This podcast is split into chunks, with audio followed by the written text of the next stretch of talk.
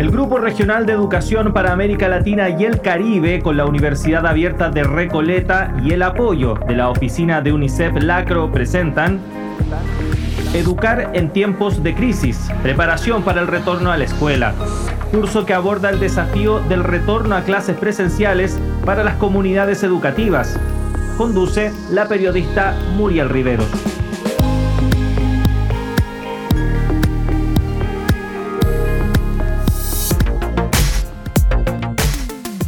Sean ustedes bienvenidas y bienvenidos a la decimonovena lección de la versión radial del curso Educar en tiempos de crisis, preparación para el retorno a la escuela. A esta lección la hemos llamado Juntos llegamos más lejos, que forma parte de la cuarta unidad del curso, la cual habla sobre la vuelta al aprendizaje parte 1. Recordemos que este curso radial está enfocado en compartir estrategias, recomendaciones y saberes para la reapertura y retorno seguro a las aulas frente a la pandemia de COVID-19. Un curso del cual podrán certificarse si aprueban una evaluación al final de nuestra ruta de aprendizaje. Para mayor información pueden ingresar a www.uar.cl, página de la Universidad Abierta de Recoleta. Y antes de seguir, eso sí, vamos a ir a repasar lo que vimos en la clase anterior, ¿les parece? Vamos. En la lección anterior, preparándonos para un modelo educativo mixto, conversamos con Janaína Girata sobre los modelos educativos mixtos, las distintas formas de aprendizaje que cada uno tiene y cómo esto puede afectar particularmente en el retorno a las clases, más aún considerando que la pandemia no acabará en el corto plazo. A continuación, rescatamos algunos pasajes del módulo 3 del texto Preparados para volver a la escuela elaborado por UNICEF, donde vimos cinco acciones claves en los modelos educativos mixtos. Finalmente nos despedimos con María Isabel del Valle luego de hablar sobre la importancia de la vinculación de la familia, especialmente en tiempos de modalidades híbridas de enseñanza. Y sobre este punto, recalca la importancia de la creación de una comunidad dentro del aula donde tanto maestros como estudiantes deben compartir y ser parte. Entonces, para comenzar esta decimonovena lección, retomamos el contacto con Janaina Irata, especialista en educación con licenciatura en psicología social y maestra en educación y desarrollo internacional. Bueno, en esta última conversación que tendremos, me gustaría eh, ahondar un poco en las herramientas que hay a disposición y de qué formas las catalogas considerando la inconmensurable cantidad que hay en la red. Eh, yo las separo por, eh, por fases, entonces la fase de retroalimentación y autoevaluación. Entonces, cuando quiero entender si, si mis estudiantes pues están entendiendo o si les gustó la dinámica de la clase, eh, trato de utilizar herramientas como el Padlet eh, y el Mentimeter, que son herramientas eh, virtuales que permiten que, que el estudiante puedan dar como un ajetro de una forma muy visual y muy sencilla. Entonces, esas son herramientas que, herramientas que súper recomiendo para que las, los profes puedan como experimentar y ver que, si les gusta. ¿Y qué otras herramientas propones en el desarrollo de las clases, Janaina? También hay otras que son creadas para validación de conocimiento. Entonces, si por ejemplo acabo de hacer una exposición y quiero saber si de verdad la gente entendió lo que yo estaba explicando, pues puedo utilizar eh, a través de la gamificación. Hay una herramienta que se llama Kahoot, que es muy utilizada y tiene un efecto muy positivo en el aprendizaje, la hace más interesante. El Mentimeter también tiene eh, una, una, configuración que tú puedes poner que es para un juego, entonces puedes poner, eh, hacer un chequeo si la información que tú presentaste, si las personas lo entendieron y esto también ayuda en el proceso de fijación eh, para fixar el contenido, ¿sí? después también hay unas otras herramientas que podemos utilizar cuando queremos promover trabajo colaborativo. Entonces, puedo estar en mi clase y quiero que los estudiantes trabajen a pesar de la virtualidad, en grupos. Entonces tengo algunas herramientas. Yo las divido por dos niveles. Eh, el nivel uno sería en todo lo que está abajo, lo que es el Google Docs, que es muy sencillo. Tú puedes hacer a través de una cuenta de Google. Eh, y también el Jamboard, que también es algo muy visual y que puede facilitar el proceso de trabajo. Son herramientas muy efectivas para un trabajo colaborativo, pero muy sencillas, intuitivas en su uso. Eh, y después tenemos también lo que es eh, el nivel 2. En el nivel 2 encontramos herramientas como el Miro y el Mural, que son eh, herramientas para trabajos colaborativos tal vez más detallados, que requieren como tal vez una estructura más amplia y con más herramientas. pero no todos tienen el mismo nivel de manejo en las redes y de sus herramientas. ¿Qué consejos puedes dar en esos casos? Eh, independiente de usar del nivel de, de, la herramienta, siempre recomiendo también dedicar cinco minutos para familiarizarse con la herramienta a través de ejercicios prácticos. Entonces, no es solamente decir cómo funciona, pero hacer un testeo, por ejemplo, decir que la gente agregue, no sé, qué comida más le gusta ahí en, en, la herramienta para ver si realmente la gente entendió cómo utilizarla. Entonces, eso también es como una recomendación para poder hacer el uso de esas herramientas, que además es, eh, sirve para la clase, pero también sirve para, para la, y el estudiante eh, apropiarse de herramientas que van a ser parte de, su vida probablemente eh, laboral, por ejemplo. Y desde el punto de vista del y de la docente a la hora de preparar una clase en línea, ¿qué consejos puedes dar? Eh, son aspectos importantes a ser considerados en la planificación. Entonces, si yo voy a trabajar, por ejemplo, en una clase y en contexto de la virtualidad, ¿qué temas tengo que pensar en mi planificación de clase, que no es en la presencialidad? Entonces, tengo que pensar, por ejemplo, eh, verificar el conocimiento. Entonces, ¿cuál es la base de la cual estoy arrancando con eh, mis estudiantes? Después también la, planificación de la introducción a nuevos conceptos, ¿sí? Entonces, en general es la parte expositiva, ¿no? La parte que hago en mi, mi presentación. Eh, después vengo como un poco eh, cómo planifico la aplicación de esos conceptos. Entonces, ahí pueden hacer actividades colaborativas puede utilizar el Google Docs, el Miro, el Mural, pero es una forma de también eh, que el, el, estudiante pueda aplicar ese conocimiento al final, en general, hacer como una reflexión sobre el proceso aprendido. Entonces, poder intercambiar aprendizajes y compartir herramientas. Entonces, por ejemplo, eh, qué aprendieron hoy, eh, promover un, espacio para discusión, en que, eh, que las personas que estén participando, las de los estudiantes, puedan dar su opinión e intercambiar. Y al final, cuando posible, también hacer una autoevaluación. Entonces, si les gustó a los estudiantes la actividad que propusiste, yo creo que muchas veces no, no hacemos eso, no preguntamos si les gustó la clase y yo creo que es una forma tanto de ofrecer una mejor experiencia de aprendizaje, pero también para nosotros como profes poder también mejorar la calidad de nuestra planificación de clase. Bueno, antes de despedirnos y agradecer por todo tu tiempo, Yanaina, quería abordar una sola pregunta contigo. ¿Qué acciones deberían tomar las comunidades educativas para asegurar un aprendizaje equitativo, inclusivo y de calidad para todas y todos? Eh, yo creo que ahí la palabra sería como un abordaje diferenciado. ¿sí? Cada estudiante va a llegar con una necesidad distinta eh, porque vivieron cosas distintas durante la pandemia, durante el encierre, porque por ser niña o por ser niño encuentran barreras distintas también para acceder a la educación o permanecer en la educación. Y ahí pueden ser temas, por ejemplo, vinculados a lo que son los estereotipos, las normas de género. Entonces los niños se ponen los envían a la calle para trabajar, las niñas tienen que hacer los quehaceres del hogar, entonces eh, un abordaje diferenciada que atienda a las distintas necesidades que van a surgir, creo que es como eh, la énfasis que tiene que hacer la, la, comunidad educativa eh, en ese momento y también tratar de acercarse a las familias. Yo creo que también la pandemia fue como un momento en que muchas veces durante la educación la familia eh, dije a los niños cuando les pregunté algo, ¿no? Eso ve con tu profe de la escuela. Y durante la pandemia, eh, yo creo que las familias tuvieron que reaverse con eso también. Eh, los profes tal vez tuvieron un acercamiento más fuerte con las familias. Entonces, yo creo que aprovechar un poco eso, explorar un poco más ese acercamiento con las familias para que sean realmente participantes activos en el proceso de aprendizaje. La, el aprendizaje no ocurre solamente en la escuela, ocurre también fuera de la escuela. Y yo creo que ahí es importante poder trabajar eso. Eh, y también yo creo que hay un tema eh, de, de, entender un poco, eh, no, no, tratar de imponer una única fórmula de aprendizaje a todos los niños y las niñas. ¿sí? Yo creo que ahí tenemos que pensar en adaptar cuáles son los niños que van a necesitar más esfuerzo, cuáles son los niños que van a necesitar más apoyo psicosocial para poder apoyar en ese regreso. Muchísimas gracias por acompañarnos a lo largo de esta lección, Yanaina.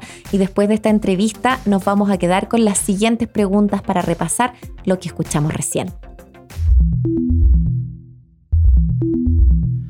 Después de los contenidos expuestos, te invitamos a la siguiente reflexión. ¿Qué reflexión viene a tu mente al pensar los grandes cambios a que han tenido que adecuarse los y las docentes desde el inicio de la pandemia? ¿Qué otras herramientas piensas que podrían ser útiles en modelos educativos mixtos y de qué forma se usarían? Enseñar exige saber escuchar. Ponte manos a la obra y sé tú también un agente de cambio. Estamos presentando Educar en tiempos de crisis, preparación para el retorno a la escuela, curso que aborda el desafío del retorno a clases presenciales para las comunidades educativas.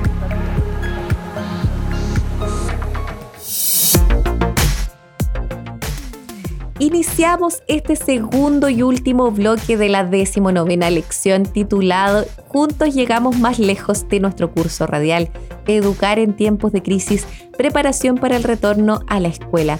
Partiremos este bloque con un caso de estudio. Se llama Creatividad y motivación al servicio del derecho a la educación. A mal tiempo, buena cara, aconseja un dicho popular.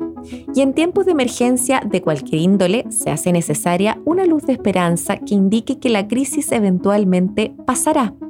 Es allí, en la precariedad de los tiempos, cuando la creatividad se eleva para compensar la falta de recursos materiales e incluso humanos en la protección de los derechos básicos y la educación es una de las piedras angulares que debe ser protegida a toda costa. Actualmente el planeta atraviesa una pandemia que ha significado respuestas de emergencia inéditas en la historia. Tanto desde los gobiernos como desde las propias comunidades educativas de cada localidad afectada, el propósito ha sido asegurar la continuidad educativa, incluso en aquellos lugares donde ya atraviesan crisis de otra naturaleza, tales como sociales, bélicas y climáticas. Un ejemplo de cómo la creatividad y la motivación se potencian en tiempos de emergencia es la docente Yasodai Selvakumaran, quien de pequeña huyó con su familia a causa de persecución religiosa de Sri Lanka hacia Australia. Su categoría de refugiada le permitió conectarse de mejor forma con otras personas que pasaban por lo mismo, enseñándoles que lo importante no es de dónde vienes, sino qué vas a hacer, orientando la enseñanza del instituto donde trabaja hacia refugiados y migrantes. Otro ejemplo es Peter Taviki este franciscano enseña en una región de Kenia donde el 95% de sus estudiantes viven en la pobreza, con problemas de drogas, embarazos adolescentes y suicidios. Incluso muchas de ellas y ellos deben recorrer 7 kilómetros para llegar a clases. El sacrificio vale la pena porque este profesor logra crear y sostener una esperanza de cambio con sus enseñanzas, motivando a cada familia cuando la visita cada fin de semana para conocer sus realidades y adecuar los contenidos con la intención de darle un sentido a cada contexto, por ejemplo, enseñando nuevas formas para cultivar comida estos ejemplos corresponden a iniciativas individuales, pero ¿qué pasa cuando es todo un país el que se encuentra en crisis? Desde antes de la pandemia en Latinoamérica, tenemos un gran ejemplo de cómo llevar a cabo la continuidad educativa en tiempos prolongados de crisis. Este es el caso de Venezuela. De todos los niveles existentes nos centraremos en la educación superior y en cómo Internet se puede volver una herramienta sustancial en estos tiempos, lo que está en línea con la resolución de la ONU para reconocer el Internet como un derecho básico. La situación universitaria en Venezuela es preocupante, ya que según cifras de la encuesta de condiciones de vida realizada por la Universidad Central de Venezuela, la Universidad Católica Andrés Bello y la Universidad Simón Bolívar durante el año 2017, el 60% de los estudiantes universitarios han abandonado sus estudios para irse a trabajar y tan solo la mitad de quienes egresan de la educación media logran ingresar a la universidad. A esto se suma el estado de las universidades venezolanas con déficit de infraestructura, recursos para investigación, herramientas tecnológicas y el abandono de docentes, según el Observatorio de Innovación Educativa año 2018. Por ende, las acciones de emergencia educativa están orientadas y principalmente para recuperar la motivación a volver a clases y culminar el proceso educativo superando las dificultades materiales existentes. Una de las alternativas que se ha usado es la realización de actividades flexibles realizadas a través de redes sociales y comunidades de Google ⁇ Así, las y los estudiantes pueden participar e interactuar con la plataforma superando las deficiencias de Internet en Venezuela y los cortes de luz que interrumpen la labor docente.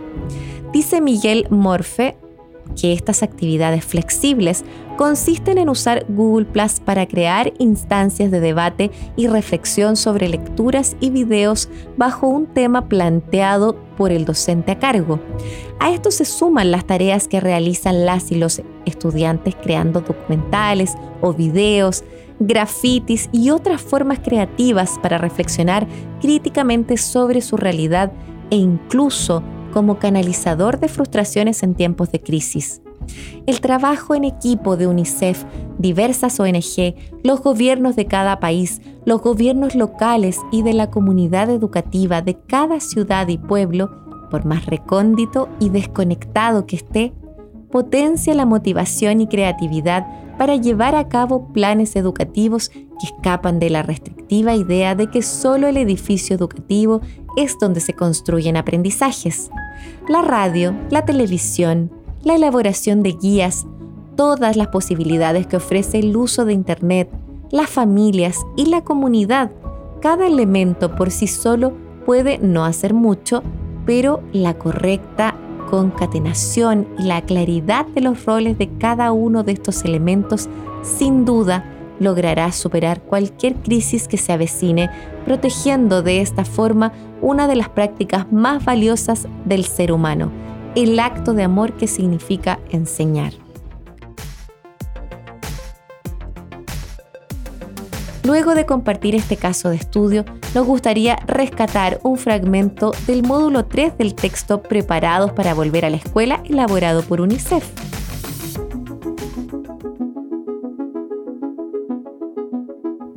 Las pérdidas en materia de aprendizaje durante los periodos en los que no se imparte docencia constituyen un problema habitual que afrontan los docentes de todo el mundo. No le pasa solo a usted ni es culpa suya. ¿Qué son los círculos de aprendizaje de docentes? Los círculos de docentes son grupos reducidos de docentes que se comprometen a colaborar durante, como mínimo, un semestre.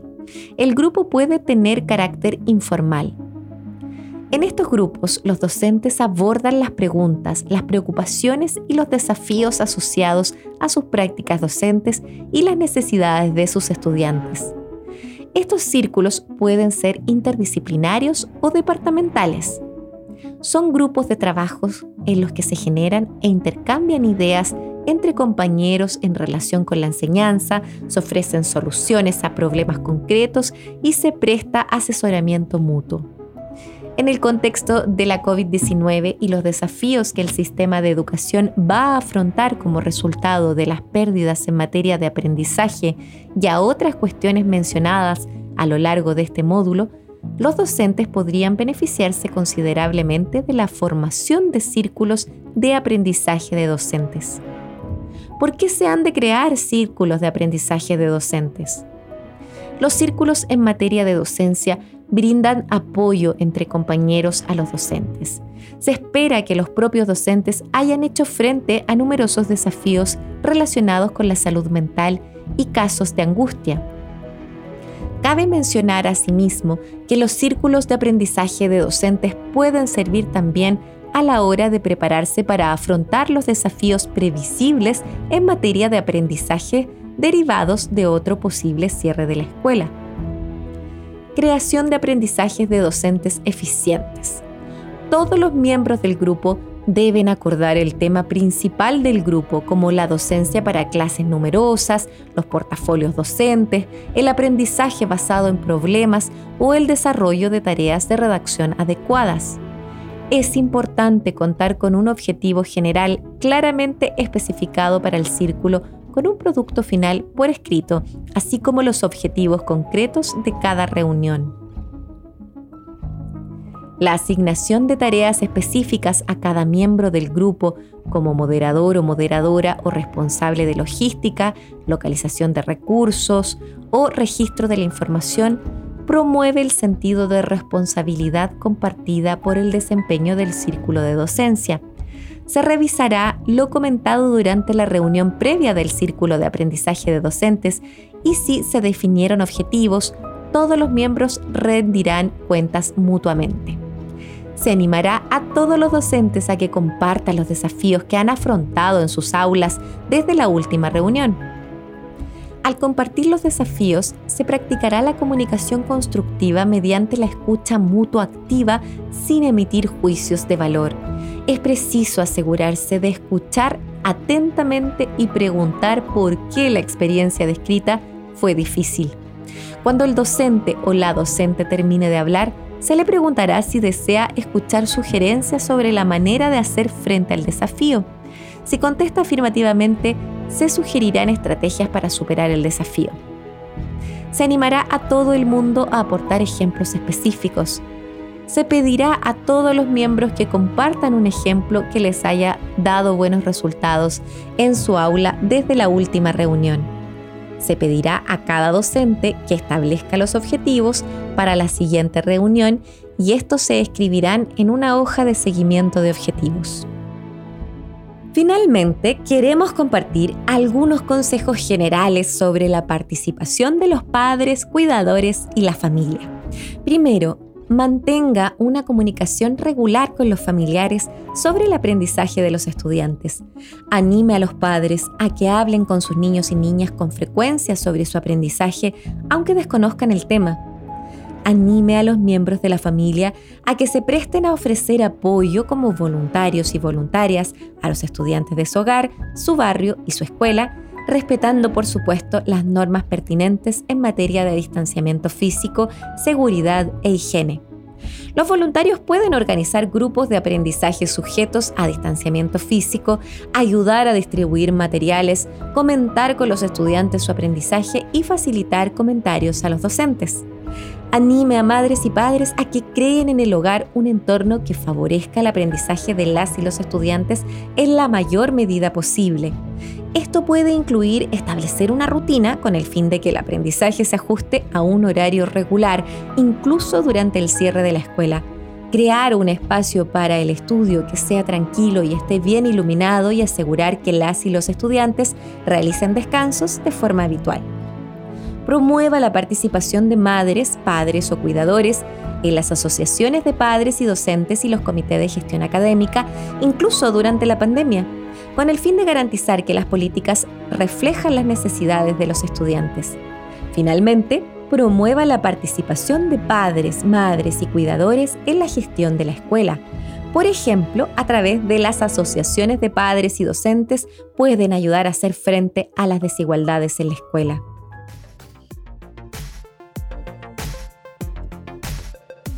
Y luego de esta lectura, les invitamos a ir a algunas preguntas para reflexionar.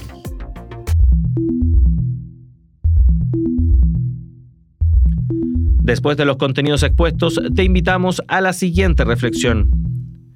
¿De qué forma se podría fomentar la creación de círculos de aprendizajes docentes en tu escuela o comunidad educativa? ¿Qué otros ejemplos se te vienen a la mente sobre actos creativos y motivacionales al servicio del derecho a la educación en tu comunidad educativa? Estamos presentando Educar en tiempos de crisis, preparación para el retorno a la escuela, curso que aborda el desafío del retorno a clases presenciales para las comunidades educativas.